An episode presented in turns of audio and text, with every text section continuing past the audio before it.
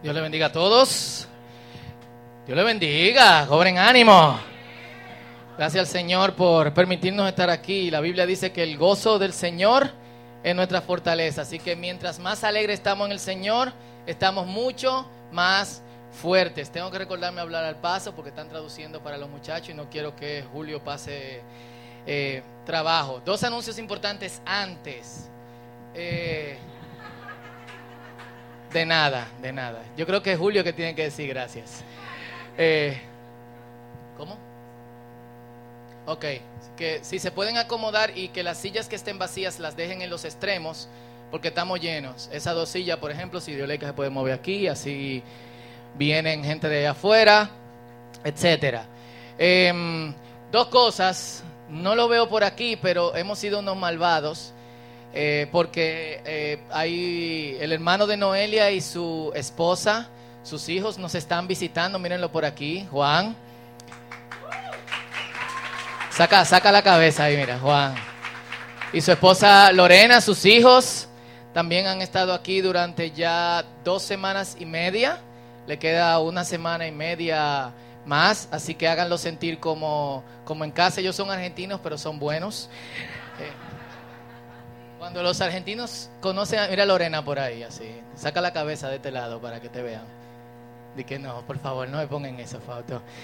Eh, así que damos gracias a Dios por eso y también nuestra gente de Creekwood, si se pueden poner de pie, please. Denle un aplauso fuerte, no todos lo ven. Pero ahí están los muchachos. Entonces, eh, háganlo sentir como, como en casa también.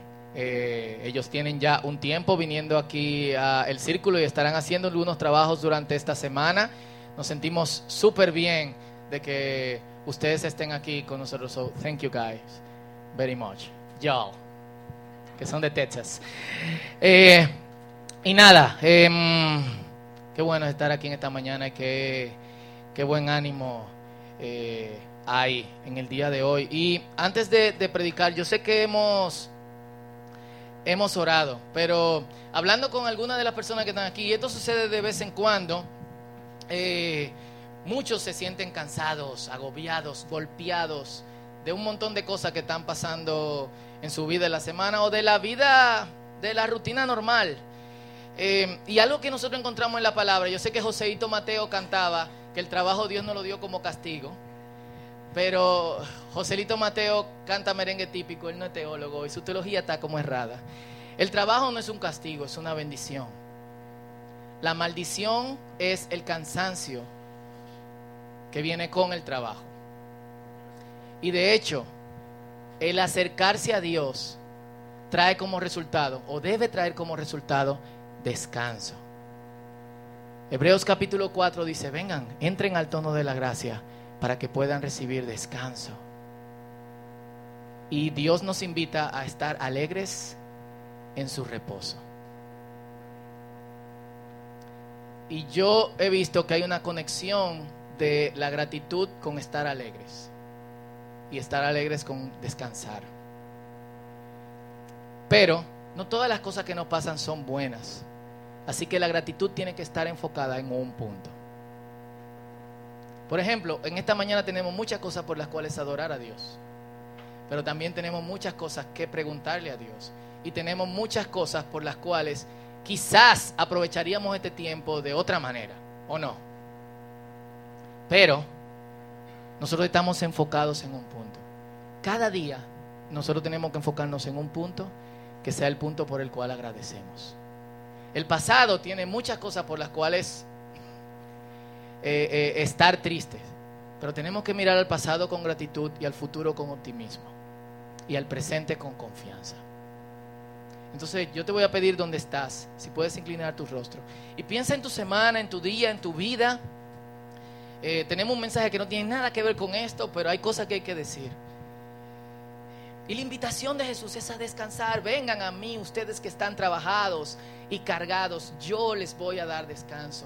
La invitación de Dios desde el Antiguo Testamento, Hebreos capítulo 4 dice que el problema de los israelitas fue que no quisieron entrar al reposo del Señor. Entonces tiene que haber una voluntad de nosotros decir, Señor, confiamos en ti, todo lo demás está en tus manos. Hacemos lo que podemos y nos enfocamos en agradecerte. Así que esta oración, aunque yo voy a hacerla al final, tiene que ser una oración individual y particular. Donde estás, enfócate en ese punto de gratitud. Entra al descanso del Señor. Y si no puedes descansar, y Señor, no puedo, ayúdame, ayúdame. Si no puedes mirar al pasado con gratitud, di, Señor, hay gente que no puedo perdonar, hay tiempos que no puedo recuperar. Tampoco puedes hacer nada al respecto de lo que pasó, pero sí puedes hacer algo por respecto a lo que estás viviendo. Y el Señor hace grandes cosas, cosas que son imposibles para nosotros son posibles para Él. Este es tu tiempo con Dios.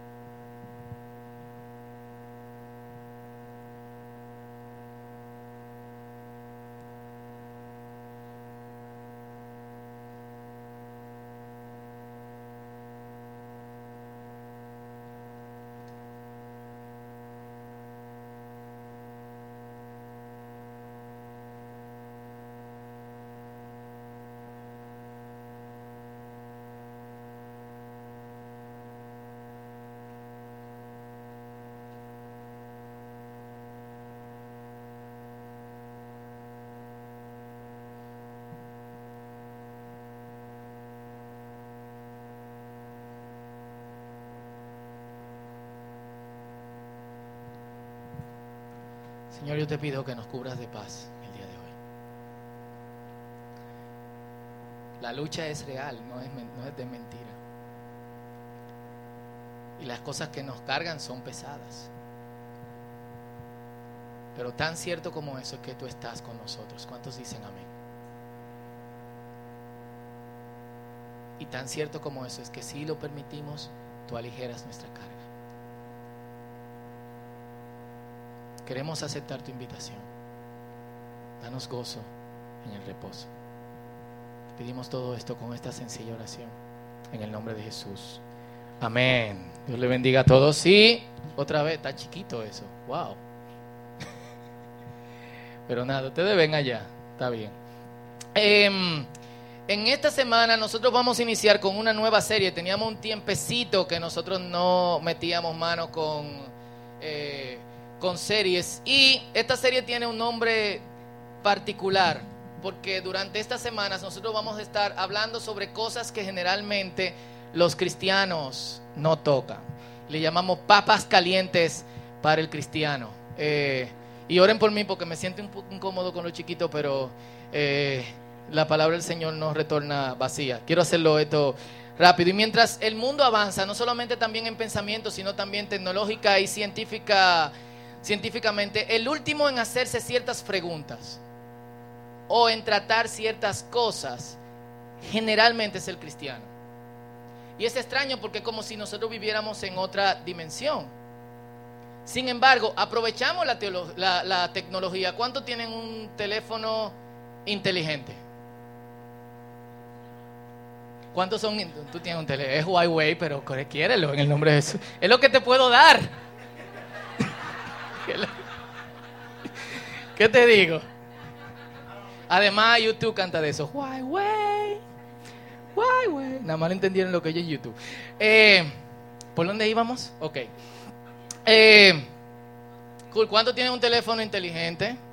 Smartphone. ¿Cuántos, no levanten la mano, cuántos son inteligentes en usar tus teléfonos? Oremos por ustedes, amén. ¿Cuántos disfrutan de la televisión, de, lo, de la tecnología wireless? Eh, o sea, ¿cuántos tienen un carro y manejan o cuántos se montan en un carro y manejan? ¿Quién anda en caballo todavía aquí en la calle? Levante su mano. ¿Quién posee un burro? Eh, entonces nosotros disfrutamos la tecnología, nosotros disfrutamos la ciencia, pero mientras la ciencia va avanzando, nosotros hemos decidido darle la espalda a eso como si no fuera también asunto de nosotros. Y hay cosas que están sucediendo en las que nosotros deberíamos de preguntarnos si realmente, eh, o bueno, le agrada, eh, ¿cómo, ¿cuál es la forma que le agrada a Dios en el uso de tal o cual tecnología o en el uso de tal o cual avance científico. Fuera de asuntos como la homosexualidad o el aborto, que los cristianos pelean muchísimo, muchas veces sin un argumento estructurado. Es mi crítica a, quienes hablan del aborto, a quienes hablan de la homosexualidad. No hay un argumento eh, eh, eh, estructurado y bueno, podemos hablar de eso en el, en el futuro. Yo quiero que abordemos ciertas cosas que a un grupo de personas nos preocupan como creyentes y que yo creo que como creyentes debe preocuparnos eh, a todos. Y por eso esto, papa calientes para el cristiano. Y yo quiero que tengamos dos lecturas, una de ellas bastante larga. Está en Génesis capítulo 3. Vamos a leer el capítulo completo. Los que no leyeron su Biblia hoy, tienen ya la lectura, se la ganaron. y vamos a leer también en Génesis capítulo 11 del 1 al 9. Génesis capítulo 3 Génesis es el primer libro de la Biblia. Te abre la Biblia y está Génesis. Wow. Está en la página 4, los que tienen la Biblia verde o la Biblia azul. Y Génesis capítulo 11. Ambas historias conocidas, pero que tienen mucho que decirnos a nosotros en el día de hoy. Y dice así.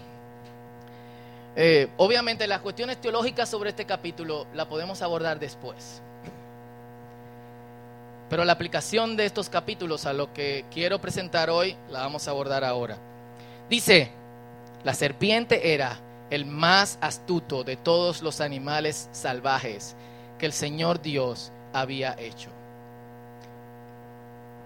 Y cierto día le preguntó a la mujer, ¿de veras Dios les dijo que no deben comer del fruto de ninguno de los árboles del huerto? Claro que podemos comer del fruto de los árboles del huerto, contestó la mujer. Es solo el fruto del árbol que está en medio del huerto, del que no se nos permite comer. Dios dijo, no deben comerlo, ni siquiera tocarlo. Si lo hacen, morirán. No morirán, respondió la serpiente. Dios sabe que en cuanto coman el fruto, se les abrirán los ojos y serán como Dios, con el conocimiento del bien y del mal. La mujer quedó convencida. Vio que el árbol era hermoso y su fruto parecía delicioso. Y quiso la sabiduría que le daría. Así que tomó del fruto y lo comió. Después le dio un poco a su esposo que estaba con ella y él también comió. Los hombres nunca pueden resistirse a la cuestión de la mujer. ¿Qué vaina, eh? ¿Eh? Él pensaba que era de otro árbol. Cool. Yo tengo un amigo que dice, ¿por qué Dios no puso una Tayota? Puso esta cosa que veía. En ese momento se le abrieron los ojos y de pronto sintieron vergüenza por su desnudez. Entonces cosieron hojas de higuera para cubrirse. Cuando soplaba la brisa fresca de la tarde, el hombre y su esposa oyeron al Señor Dios caminando por el huerto. Así que se escondieron del Señor Dios entre los árboles. Entonces el Señor Dios llamó al hombre, ¿dónde estás? El hombre contestó, te oí caminando por el huerto, así que me escondí, tuve miedo porque estaba desnudo. ¿Quién te dijo que estabas desnudo? Le preguntó el Señor Dios. ¿Acaso has comido del fruto del árbol que te ordené que no comieras? El hombre contestó, la mujer que tú me diste fue quien me dio del fruto y yo lo comí. Eh, la cuestión es progresiva. Entonces el Señor Dios le preguntó a la mujer, ¿qué has hecho? La mujer dijo, la serpiente me engañó, por eso comí. Entonces el Señor le dijo a la serpiente, la serpiente no tenía dónde mirar, por lo que has hecho eres maldita más que todos los animales, tanto domésticos como salvajes andarás sobre tu vientre, arrastrándote por el polvo durante toda tu vida, y pondré hostilidad entre tú y la mujer, y entre tu descendencia y la descendencia de ella. Su descendiente te golpeará en la cabeza, y tú le golpearás el talón. Luego le dijo a la mujer, haré más agudo el dolor de tu embarazo y con dolor darás a luz y desearás controlar a tu marido, pero él gobernará sobre ti. Sí. ¿Eh? Hay, hay mucha cosa que se puede sacar de este pasaje. Y al hombre le dijo, dado que hiciste caso a tu esposa y comiste del fruto del árbol del que te ordené que no comieras. La tierra es maldita por tu culpa. Hay hombres que le están diciendo a su esposa, tú viste, por eso es que no te puedo hacer caso. Te produciré espino y cardos, aunque comerás de sus granos. Con el sudor de tu frente obtendrás, obtendrás alimento para comer hasta que vuelvas a la tierra de la cual fuiste formado. Porque fuiste hecho del polvo y al polvo volverás. En hebreo es muy lindo esto, es Adam de la Adama, hombre de la tierra. Entonces Adán volverá a Adama. Después el hombre Adán le puso a su esposa Eva, porque ella sería la madre de todos los que viven. Y el Señor Dios hizo ropa de pieles de animales para Adán y su esposa. Luego el Señor Dios dijo, miren, los seres humanos se han vuelto como nosotros, con conocimiento del bien y del mal. Oh, la serpiente tenía razón. ¿Y qué ocurrirá si toman del fruto del árbol de la vida y lo comen? Entonces vivirán para siempre. Así que el Señor Dios los expulsó del jardín del Edén y envió a Adán a cultivar la tierra de la cual él había sido formado. Después de expulsarlos, el Señor Dios puso querubines poderosos al oriente del jardín del Edén y colocó una espada de fuego ardiente a fin de custodiar el camino hacia el árbol de la vida. Génesis capítulo 11, una lectura más breve. Y dice, versículo 1, hubo un tiempo en que todos los habitantes del mundo hablaban el mismo idioma y usaban las mismas palabras. Al emigrar hacia el oriente, encontraron una llanura en la tierra de Babilonia, eso es donde hoy está Irak, y se establecieron allí comenzaron a decirse unos a otros, vamos a hacer ladrillos y endurecerlos con fuego. En esa región se usaban ladrillos en lugar de piedra y la brea que se usaba como mezcla. Entonces dijeron, vamos, construyamos una gran ciudad para nosotros, como una torre que llegue hasta el cielo. Eso nos hará famoso y evitará que nos dispersemos por todo el mundo. Pero el Señor descendió para ver la ciudad y la torre que estaban construyendo y dijo, miren, la gente está unida, todos hablan el mismo idioma Después de esto, nada de lo que se propongan hacer les será imposible. Grábense eso ahí. Nada de lo que se propongan hacer les será imposible. Vamos a bajar, a confundirlos con diferentes idiomas. Así no podrán entenderse unos a otros. De esa manera, el Señor los dispersó por todo el mundo y ellos dejaron de construir su ciudad. Por eso la ciudad se llamó Babel porque fue allí donde el Señor confundió a la gente con distintos idiomas. Así los dispersó por todo el mundo. Yo quiero que tomemos la lectura más adelante y veamos, y yo he pensado mucho en esa parte, que dice, nada de lo que se propongan hacer les será imposible.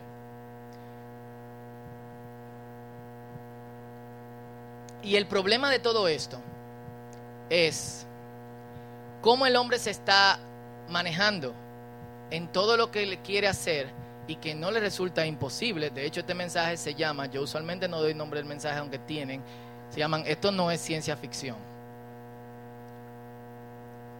Todo lo que antes nos parecía imposible, ahora parece posible.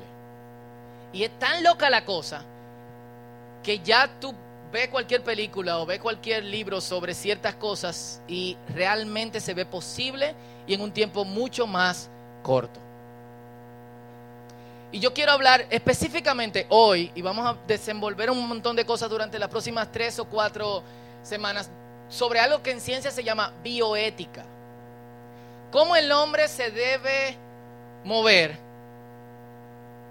con las cosas y el conocimiento que tiene en la mano con respecto a la biología, sobre sí mismo, sobre la naturaleza, sobre los animales.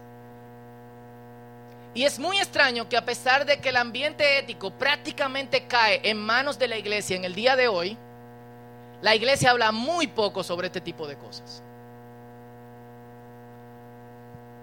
Y, quiero mencionar algunas cositas a las que nosotros no le estamos prestando mucha atención. Reproducción fuera de los anticonceptivos, que es la tecnología más avanzada que mucha gente conoce, eh, inseminación artificial, fertilización in vitro, Eh, cosas que en esencia bendicen a familias. Muchas de estas familias cristianas. Hoy también se puede clonar embriones humanos. Y hoy también se puede cosechar y almacenar ovocitos. Yo era malo en química, pero en biología me acuerdo de algo. Los ovocitos son células que sirven para reproducción. Y esos ovocitos que se obtienen de fetos, es decir, de bebecitos muertos, se cosechan, se almacenan y se venden. Todo lo que nosotros antes observábamos como ciencia ficción, hace pocos años, piensen de Matrix, yo pienso también en otras cosas, parece ser cada vez menos ficción y cada vez más posible. Hace algunos años yo vi esta película, se llama The Island, con Ewan McGregor y Scarlett Johansson. Eh, es de Michael Bay, no es el director favorito de Esdras, nadie perfecto, Esdras, ni siquiera yo. Eh, y en la película, yo no se la voy a contar, eh, bueno, lamentablemente lo que no la han visto, spoiler, alert. En la película a través de, eh, eh, bueno, en la película se clonan seres humanos que se insertan en vientres artificiales, donde crecen, llegan a la adultez, en un mundo utópico, donde luego se agarran y solamente se toma de ellos, o sea, se les asesina para tomar de ellos el órgano que la persona de la cual ellos se clonaron necesita. En el caso de Ewan McGregor, la persona que era un actor famoso de cine necesitaba un hígado. Él creció para darle un hígado a alguien.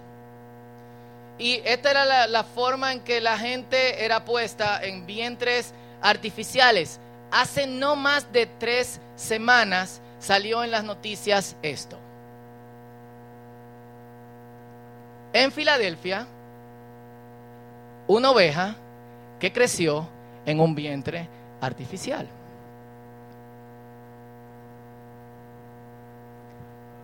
Nada más y nada menos.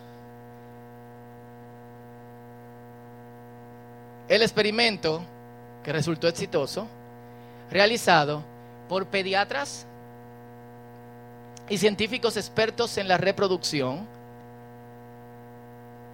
con el fin de que esto en el futuro ayude a la gente a que quizás si tú estás perdiendo tu niño de tres meses pueda ser puesto en un vientre eh, artificial.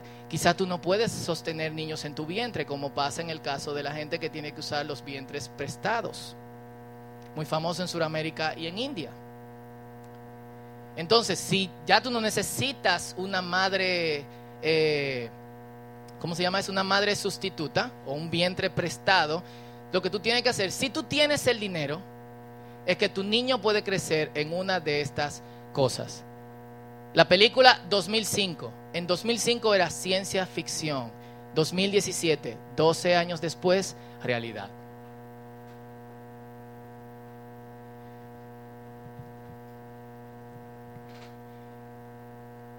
¿Cuál debe ser la posición cristiana en estos asuntos?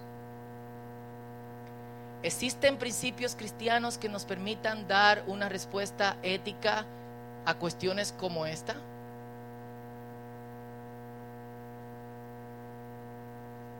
Y vámonos más sencillo, cosa tan sencilla como donar espermas. Eh, hay una película que se hizo también recientemente, eh, se llama Delivery Man, y este tipo donó espermas para del, que nacieron 523 niños. 142 de esos niños lo demandaron para que él revele su identidad porque querían conocer a su verdadero padre. Y esto está basado en un caso que sucedió en Inglaterra. Pero también en un caso que está sucediendo en menor proporción en Florida, en Estados Unidos.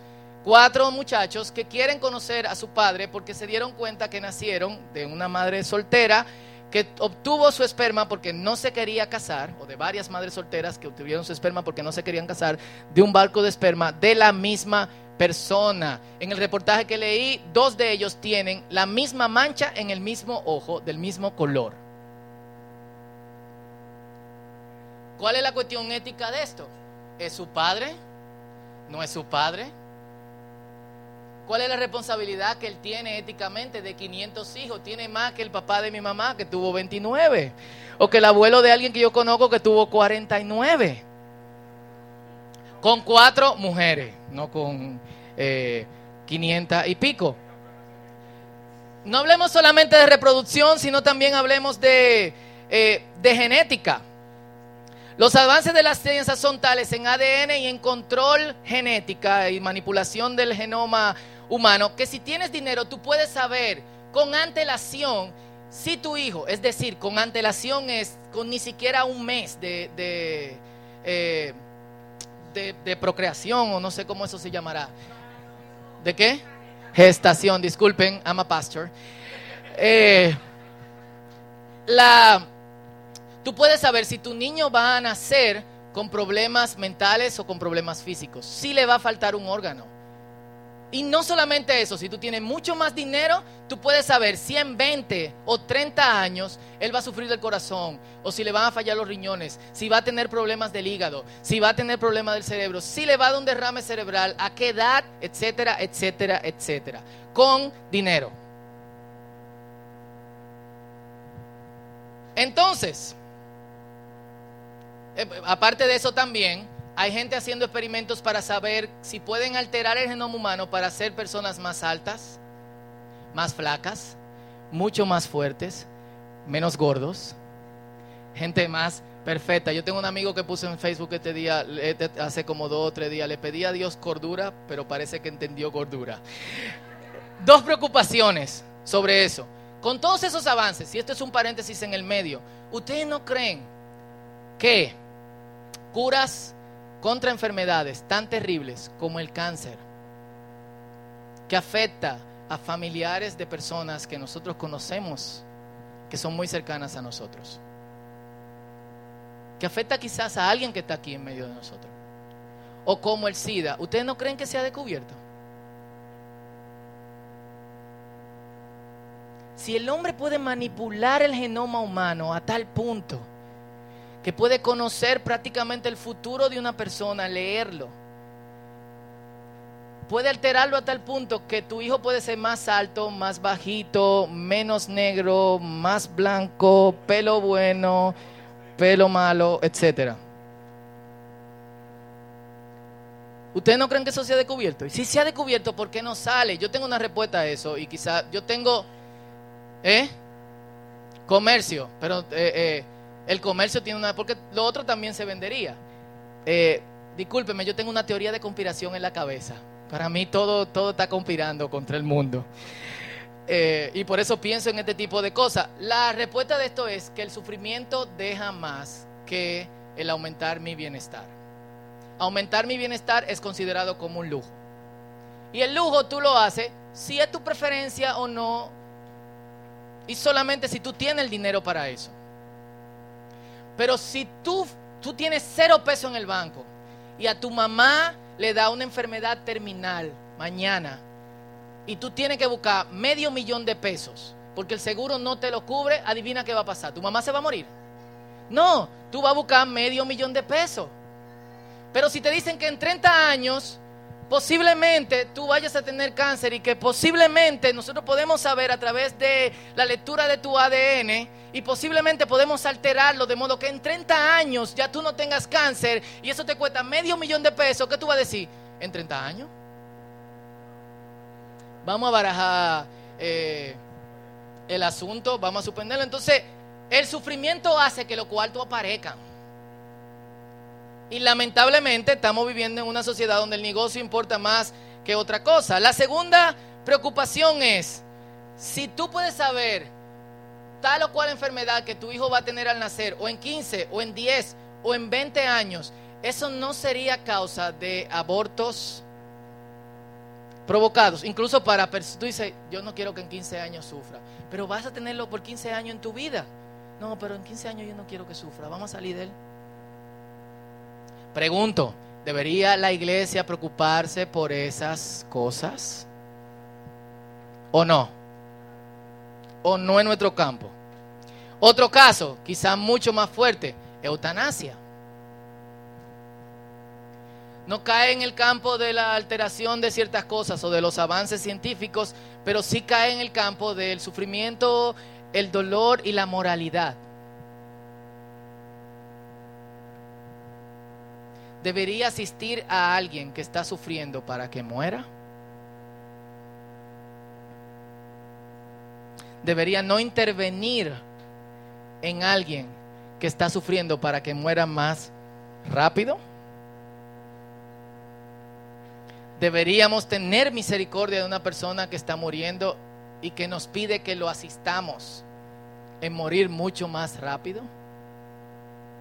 Celulares, por favor. Gracias.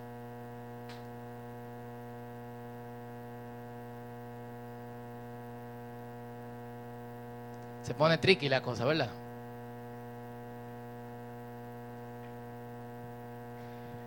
Muy, muy tricky. ¿Y qué nos dicen las escrituras sobre esto? Las escrituras nos dicen que el hombre va a hacer todo lo que se proponga. ¿Y qué estamos viendo? Que el hombre está haciendo todo lo que se propone. Pero también estamos viendo un hombre que está haciendo todo lo que se propone con un problema. Y el problema se llama precisamente el corazón del hombre. junto con el conocimiento que nosotros podemos tener, y tú dices, eh, eh, eh, Génesis capítulo 3 nos pone frente a un montón de dilemas con respecto a Dios, con respecto a su capacidad de ver el futuro, con respecto a su amor por nosotros, con respecto al hombre y su capacidad de controlarse o no, o su capacidad de querer curosear y su capacidad de querer ser como eh, Dios o su deseo dentro de, del mismo. Y las preguntas son, ¿por qué Dios pone el árbol en medio del, de, eh, del huerto? Encima de eso, ¿por qué Dios pone tal y cual árbol? ¿Y por qué no bajo antes? Mi respuesta a eso es que el problema no era el árbol, podía ser sube a la montaña. Si tú subes a montaña, bye. El problema es la actitud del hombre. Lo que cambia no es mientras el hombre come, sino lo que está pasando con el hombre mientras el hombre está haciendo algo que es opuesto a la voluntad de Dios. Porque mientras el hombre está haciendo algo opuesto a la voluntad de Dios y se da cuenta que no pasa inmediatamente lo que Dios dijo que iba a pasar, ¿qué dice? Vamos a seguir. Un niño que tú le digas, no entres al pasillo, que va a salirte el cuco. Y ve el pasillo oscuro. Y te mira. El cuco se va. Y tú te vas y después viene. Y el pasillo oscuro. Y entra hasta la mitad del pasillo. Y sigue y sigue. ¿Tú crees que tú le vas a poder decir, no entra a tal cuarto? El problema no es la acción, no es el fruto, no es el árbol. El problema es el interior eh, del hombre, que es frente a lo que nosotros nos estamos eh, viendo en ese momento. Nosotros tenemos una urgencia instintiva, o como se diga, el instinto de preservar nuestra naturaleza. Se me traba la lengua, se me lengua la traba. De preservarnos a nosotros mismos y hoy en día individualísticamente, pero no tenemos esa misma urgencia en nuestros instintos para respetar a otros seres humanos especialmente si eso me beneficia a mí. Y este tipo de cosas han traído, bueno, de hecho hace cinco años un doctor en Corea eh, robó células madres de todos sus empleados y estaba vendiéndolas y se estaba haciendo rico con eso.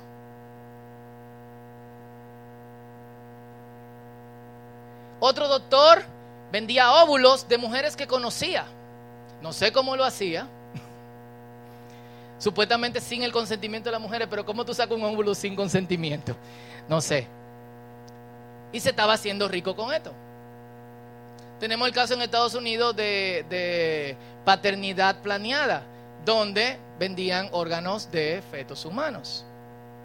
Entonces el punto es hasta dónde estamos llegando. No, son, no es qué hacemos con estos avances.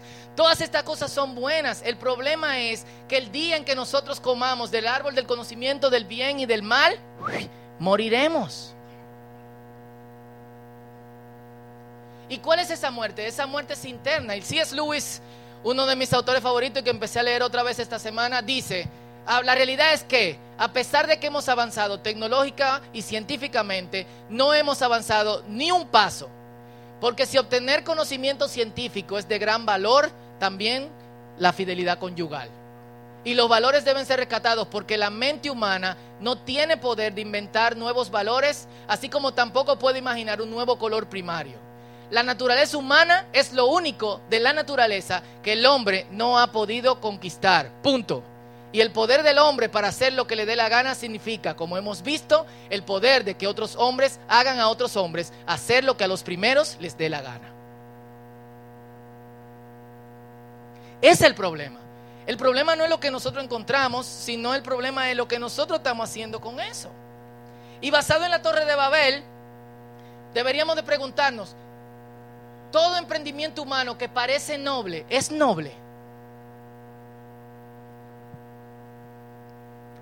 Y si es noble, si es así, debería la nobleza detrás de un emprendimiento definir si nosotros debemos hacerlo o no. ¿Están conmigo aquí? ¿O me fui en una? Di que te fuiste en una, pero estamos contigo. y yo creo que lo que nos enseña tanto el texto en la Torre de Babel como el texto en Génesis capítulo 3 es que el primer paso de la moralidad es nosotros deberíamos de restringirnos a manejar ciertos conocimientos si no tenemos la moral para manejar esos conocimientos. Y es aquí donde entra la iglesia. La gente allá afuera piensa en moral, sí y no. Quizá el primero que inicia el asunto piensa en moralidad, pero siempre viene el doctor Evil, el doctor maldad. ¿Eh? El de lo cual te dice, yo quiero hacer esto y esto es lo que tú vas a hacer y olvídate, nosotros vamos a vender hígado por un tubo. ¿Tú sabes cuánta gente tú puedes salvar? Ese hígado no sale en 5 dólares, pero vamos a venderlo en 50 mil, en 500 mil, en un millón de, de dólares. Y yo sé que la respuesta siempre, no siempre nos va a gustar, pero no deberíamos cerrarnos a las opciones. La Biblia dice, y es, es aquí donde nosotros debemos de entrar, la iglesia anteriormente, con todos los avances científicos, se cerró. Para años después, abrirse. El primer hombre que hizo el intento de una universidad en el año 1013, 1014, lo acusaron de hereje. Cien años después, la iglesia dice, deberíamos hacer universidades. Galileo Galilei, que descubrió, o por lo menos enfatizó que el sol era el centro del universo y no la tierra, murió aprisionado donde quedó hasta el resto de su vida desde el momento en que la iglesia lo acusó como hereje. Hace cinco años, tres años, dos años, no sé, el Papa Francisco tuvo que decir, oh, Galileo no era un hereje, realmente el, sol es el centro del universo. Las cosas son como son, me está diciendo al paso allá. Las cosas son como son. Y lo que descubrimos, lo estamos descubriendo. Eso me quedan cinco minutos. Lo que descubrimos, lo estamos descubriendo. Entonces, ¿cuál debe ser el papel de la iglesia en esto? Algunos teólogos cristianos han sugerido esta tabla como una forma de que la iglesia, o por lo menos las partes interesadas de la iglesia, analicen ciertas cosas. Y tiene varias partes. Análisis. ¿Qué conceptos necesita ser aclarado? ¿Qué valores se encuentran en conflicto? ¿Qué parte de nuestras relaciones humanas se ven afectadas? Voy rápido por eso. Alternativas, ¿qué tipos de acciones requiere? ¿Cuáles serían los efectos de tomar en esas acciones? Finalmente, principios. ¿Qué principios generales pueden salir de la palabra de Dios que ayuden en este caso en específico? Especialmente cuando la palabra de Dios no trata todas estas cosas. Decisiones. ¿Encajas estas decisiones con una visión bíblica, ética y moral? Evaluación. En base a todo lo anterior, ¿deberíamos tomar esa decisión? Eso es lo que ellos dicen. Lo que yo digo, junto con eso, es ¿qué debe defender la iglesia? Si la iglesia va a tener una voz, ¿cuál debe ser la posición de la iglesia? Y con esto termino. Primero, educarnos. Nosotros deberíamos saber qué está pasando a nuestro alrededor. Full. Segundo, en base a nuestra educación, nuestra participación social, debemos defender nuestra participación social en cuestiones éticas, no de manera forzada, sino sabia. Mi experiencia hasta ahora es que la mayoría de los cristianos no saben tener una conversación racional sobre los asuntos que importan, a pesar de que muchos de esos asuntos son contrarios a la ética cristiana. Nosotros sabemos discutir, sabemos pelear, sabemos levantar pancartas y sabemos protestar, pero no sabemos meternos donde tenemos que meternos para que nuestra voz sea considerada. Jesús lo dijo. Lucas capítulo 16, versículo 8 dice, los hijos de este mundo son más astutos que los hijos de la luz al lidiar con qué? Con el mundo que les rodea. Y en otra parte dice, gente, sean mansos como palomas pero astutos como serpiente. Entonces usemos la cabeza. No seamos los últimos en reaccionar. De hecho, no deberíamos reaccionar. Deberíamos ganarnos el puesto para ser escuchados. Deberíamos ganarnos el puesto para estar ahí donde se están tomando las decisiones sobre qué hacer con esto. ¿Esto que hicieron con la oveja es bueno o es malo? Es bueno. Lo malo es lo que van a hacer con eso. ¿Y tú sabes qué es lo malo? Que después de que lo que hagan con eso, va a salir toda la gente de la iglesia con la pancarta afuera. No, no, no, la venta de órganos con muchachos clonados, no esto, no lo otro. Cuando nosotros desde este momento, desde que estamos viendo eso, deberíamos mostrarnos interesados y influir de manera que nosotros podamos influir en las decisiones que se tomen. Y lo tercero es, deberíamos abogar por un regreso a Dios. Porque lamentablemente un mundo donde la moral va desapareciendo, y yo soy defensor de que nosotros vivimos en un mundo post-cristiano, eso no significa que el cristianismo se acabó, significa que la gente ya no le interesa el cristianismo, ni los valores que vienen con el cristianismo, o es mentira. ¿Se durmieron? me fui en una. Entonces, ya no podemos venir diciéndole a la gente, la Biblia dice. Porque no creen en la Biblia. Pero sí podemos llevar a la gente a un punto donde se acerquen tanto a Dios que nosotros tengamos la autoridad de decir, ahora la Biblia dice. Oramos.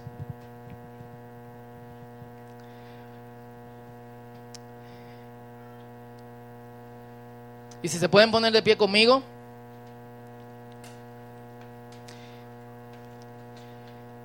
Y yo lo siento mucho, pero esta cosa hay que hablarlo, hermanos. Especialmente nosotros. La mayoría de los que están aquí están en una edad donde pueden influir. Y están en posiciones donde pueden ser influencia. Pero al igual que la gente del mundo, estamos buscando nuestro propio beneficio y no estamos escarbando en este tipo de cosas. Dios tiene un llamado para nosotros en esto que está pasando en el mundo. Y no debemos ser los últimos en reaccionar. Deberíamos ser los primeros en influir.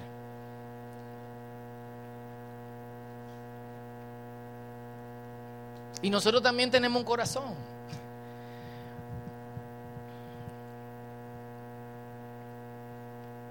Y ese corazón tiene más propensión a lo malo que a lo bueno. Y una iglesia que va a transformar requiere transformación. Si Dios va a hacer algo con nosotros, nuestras ambiciones tienen que ser las ambiciones de Dios. No como la gente de la Torre de Babel, que Dios dijo, señores, pársanse por el mundo, llenen la tierra. Y ellos dijeron, no, vamos a quedarnos aquí.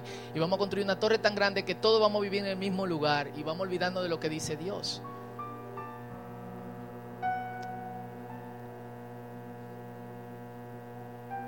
Es aceptar la naturaleza de Dios en nosotros. Y no hacer cosas para creer que seremos como Dios, como hicieron Adán y Eva. Entonces hay un paso interno, profundo, en el que nosotros tenemos que trabajar. Y yo te invito, si esto fue muy duro para ti, a que lo escuche otra vez, a partir de mañana está en la página, y para que lo discuta con otros creyentes de aquí, del círculo, de otras comunidades de fe.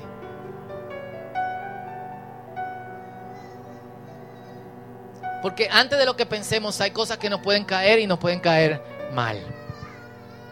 Señor, aquí estamos, tu iglesia. Y yo sé que somos una pequeña fracción de los miles y millones de personas que en el mundo se están reuniendo durante este día para adorarte, para celebrarte. Y tú nos has dado sabiduría, nos da sabiduría por tu palabra. Nos da sabiduría por tu espíritu. Y juntos como comunidad, en tu palabra y en tu espíritu, nos das una sabiduría juntos que puede superar más de lo que nosotros pensamos. Y te pedimos, Señor, que nos ayudes a ser sagaces. El mundo te ha dado la espalda, pero tú nos has llamado a decirles que den la vuelta y que vuelvan a mirar a ti. Ayúdanos a hacerlo usando todos los medios posibles. Hable nuestro entendimiento y abre nuestra mente. Te damos a ti toda la gloria y toda la honra. Tú eres bueno. En el nombre poderoso de Jesús.